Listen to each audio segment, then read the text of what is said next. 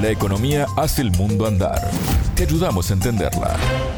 Bienvenidos a Sputnik. Alejandra Patrone lo saluda desde Montevideo.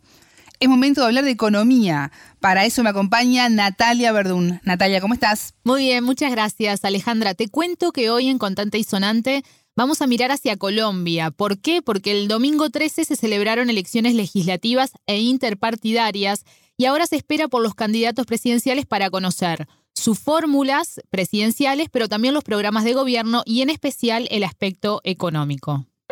El tema.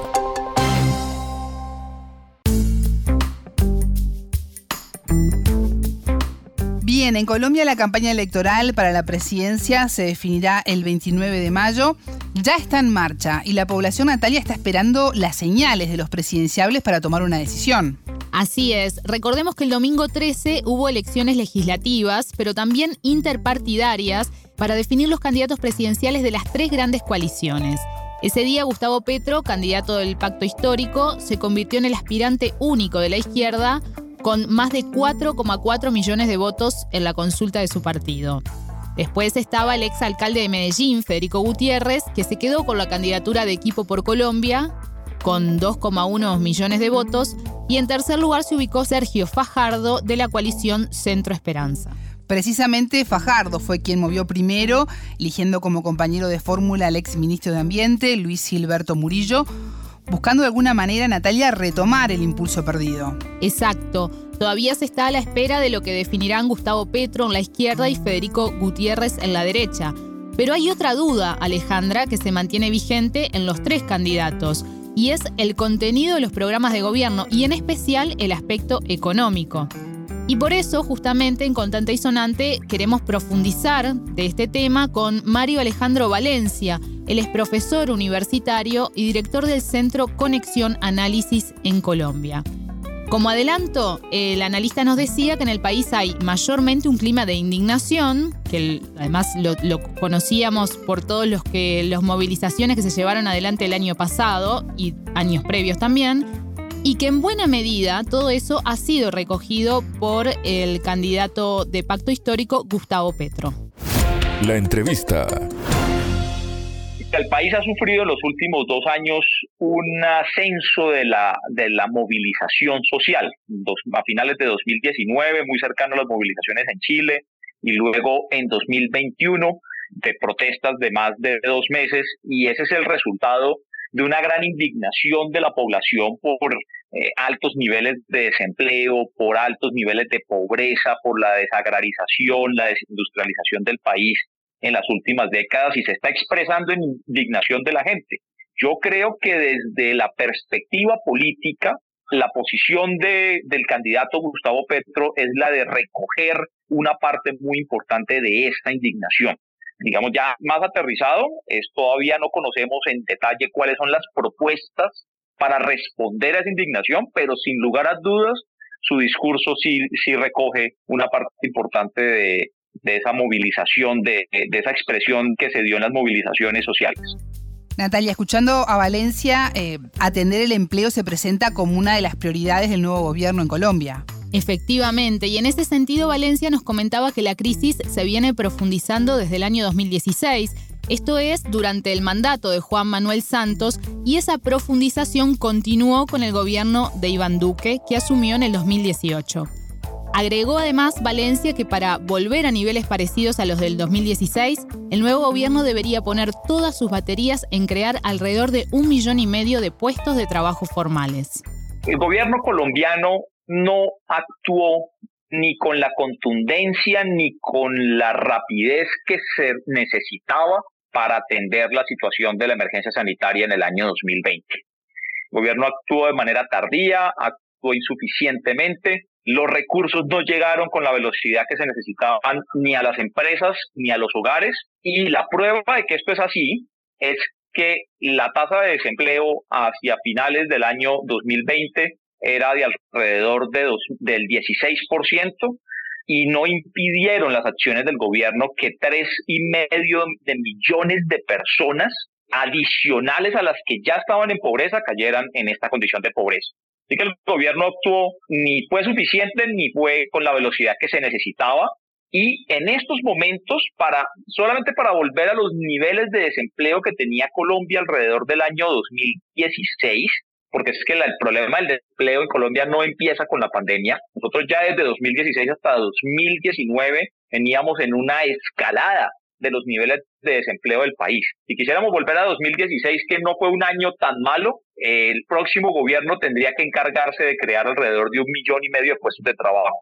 Afortunadamente el gobierno de Duque no ha hecho o ha hecho muy poco realmente para volver otra vez a los niveles de desempleo que teníamos antes de la pandemia. Ha hecho muy poco por crear nuevos puestos de trabajo. En el año 2021, más de la mitad de los trabajos que se crearon fueron trabajos de informalidad, que se conoce en Colombia como trabajadores por su propia cuenta, por cuenta propia. Así que pues el próximo gobierno necesariamente tendrá que encargarse de esta situación. Me quedé pensando, Natalia, en los datos de la pobreza en Colombia. Realmente impacta la cifra.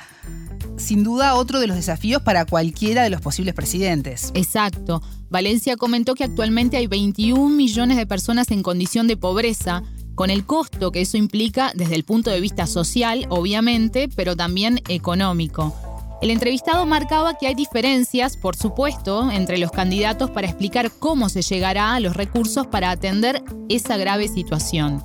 Y en ese sentido, según Valencia, Gustavo Petro es quien presenta la estrategia de forma más clara, con una reforma tributaria que apunta a cobrarle más impuestos a los más ricos y a reducir los pagos a las pequeñas y medianas empresas, corrigiendo además las ineficiencias en el sistema tributario y en lo que quizás hay más diferencia es cómo se van a hacer las reformas tributarias para conseguir esos recursos. La candidatura de Gustavo Petro ha dicho que realizaría una reforma en el sentido de cobrar más impuestos a las personas naturales más ricas, de bajar impuestos a las empresas, especialmente las pequeñas y medianas empresas, de corregir ineficiencias que hay en el sistema tributario colombiano alrededor de los beneficios tributarios, de las extensiones tributarias, y es, pues, digamos, como lo que conocemos hasta este momento, que sería la orientación de una propuesta de reforma tributaria de Gustavo Petro orientado hacia conseguir más recursos para que el Estado tenga con qué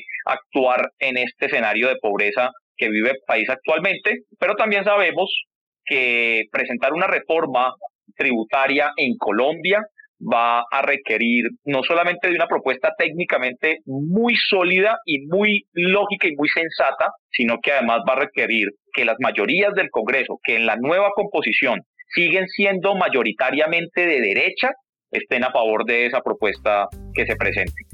Por último, ¿qué te parece Natalia si hablamos de la reforma en el sistema previsional? Digo esto porque Gustavo Petro acaba de presentar una iniciativa que ha generado mucha discusión en el inicio de la recta final de esta campaña. Así es.